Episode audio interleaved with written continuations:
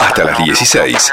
Escuchala Delfina Cianamea en Radio 10. Y ya eh, nos metemos de lleno en deck con la primera nota del día. Lo vamos a saludar a Facundo Nejamkis, vicerrector de la Universidad Nacional Guillermo Brown y analista político. Hola Facundo, aquí Héctor y Delfina te saludamos. ¿Cómo estás? Hola, ¿cómo les va? ¿Cómo andan? Bien, gracias, gracias por estar en nuestro programa para hablar de un tema tan importante como es la construcción de noticias falsas.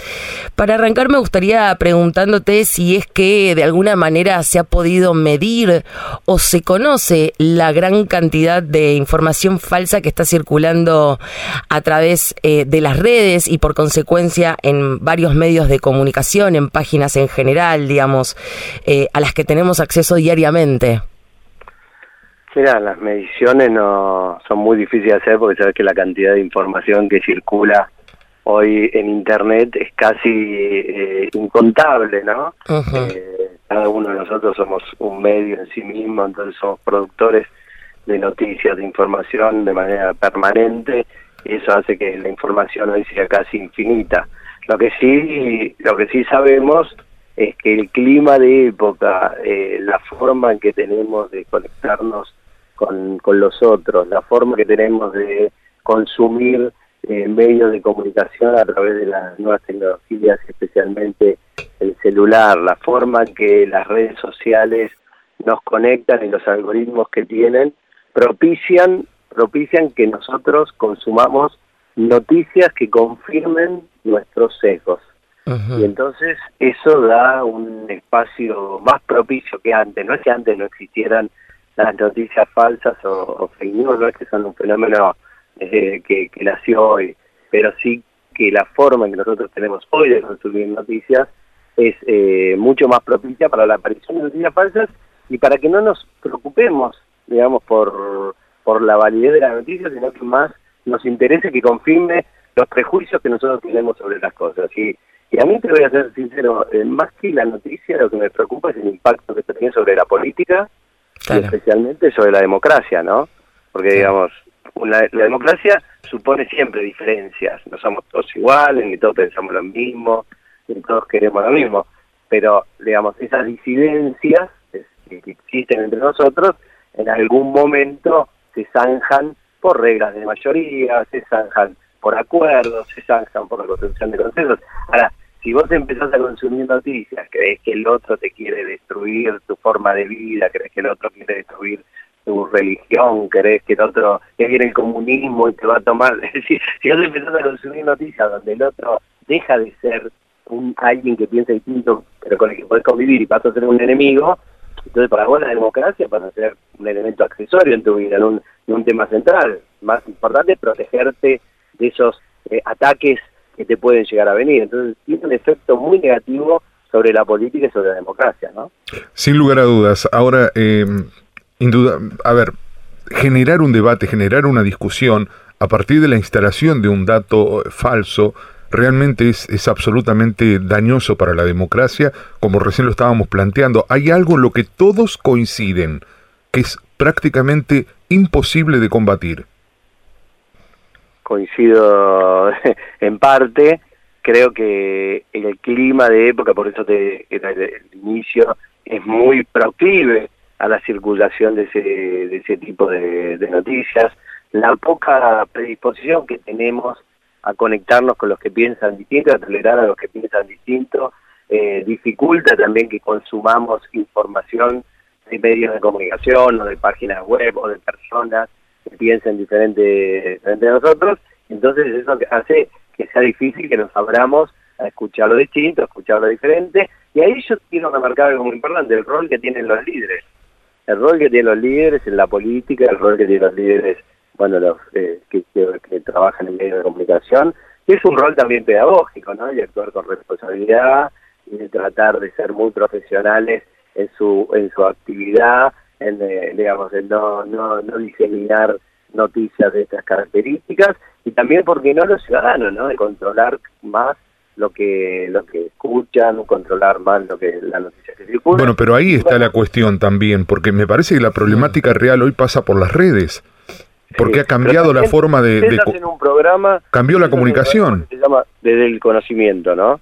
está anclado en lo que está pasando en las universidades nacionales. Bueno, claro. Las universidades pueden debatir temas que las sociedades, eh, por el nivel de crispación que tienen, o por el nivel de individualismo, o por el nivel de atomización o de tribalización que tienen, no están dispuestas a, discutir o no tienen disposición a discutir. En las universidades, eh, digamos, eh, conviven diferentes líneas de pensamiento, conviven, pero, digamos, son líneas de pensamiento que están basadas en un pensamiento crítico, lecturas profundas de filosofía, de matemática, de sociología, de ciencia política. Entonces, ahí hay un espacio para dar debates y para plantear líneas de acción y, políticas para tratar de evitar eh, este tipo de, de, diseminación de noticias que son muy dañinas.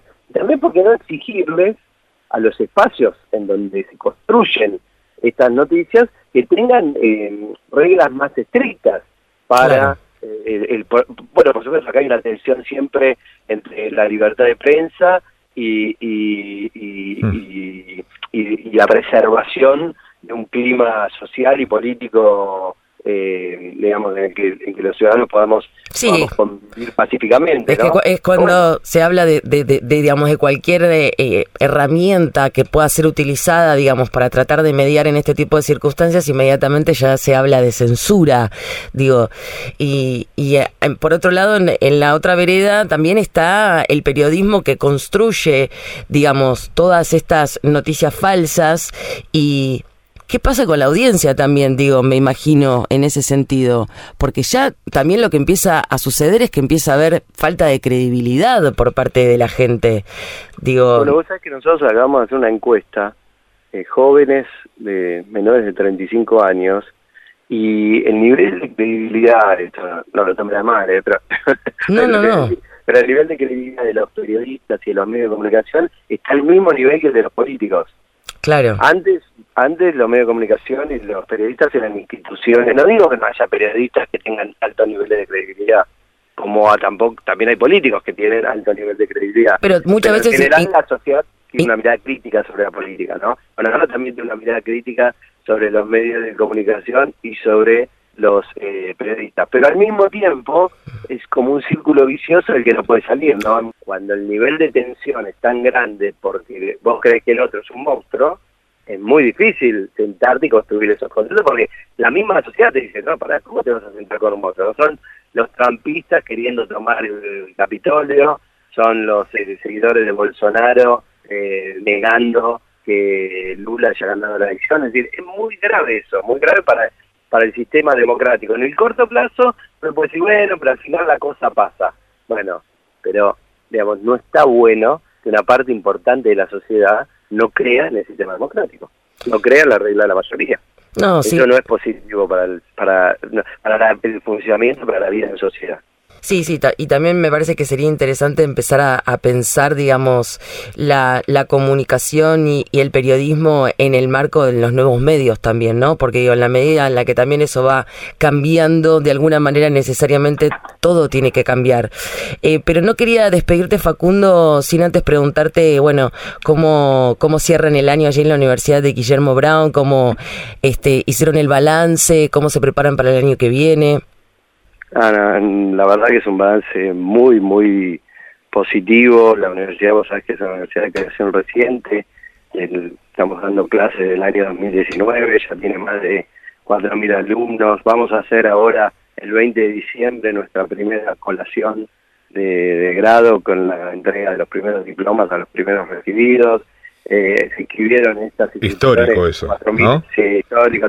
Marca la historia de la universidad muy contentos, sí, la verdad que son momentos, se vive, se viven momentos eh, chiquitas la universidad todavía, pero bueno, se viven momentos emocionantes, tenemos más de 4.000 inscritos este año, mil, mil estudiantes se inscribieron del proveniente del secundario de la carrera de programación, carrera de ciencia de datos, hay una vinculación extraordinaria entre la universidad, el parque industrial, hay un campus universitario extraordinario que queda en Bursaco, está en plena construcción del primer edificio áulico, la restauración de una casa antigua que va a ser la sede del Consejo Superior y el Rectorado. Bueno, es un proyecto, podría hablar mucho más todavía que de las eh, fake news, de la fake política y de la fake, de la fake democracia.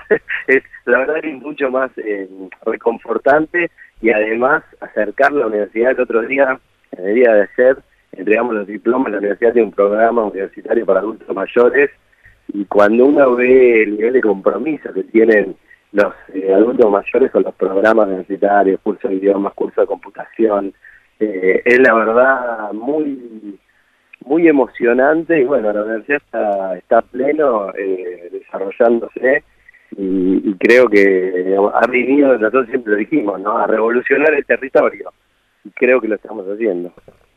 Nosotros nos alegramos mucho y por supuesto que estamos a disposición para siempre estar en contacto y contar todas las novedades de lo que va ocurriendo allí y lo que necesiten, por supuesto, Facundo. te mandamos... Gracias. Te mandamos un abrazo grande. Estábamos en comunicación con Facundo Nejamkis, vicerrector de la Universidad Nacional Guillermo Brown y analista político. Quédate. Ya seguimos con Desde el Conocimiento en Radio 10.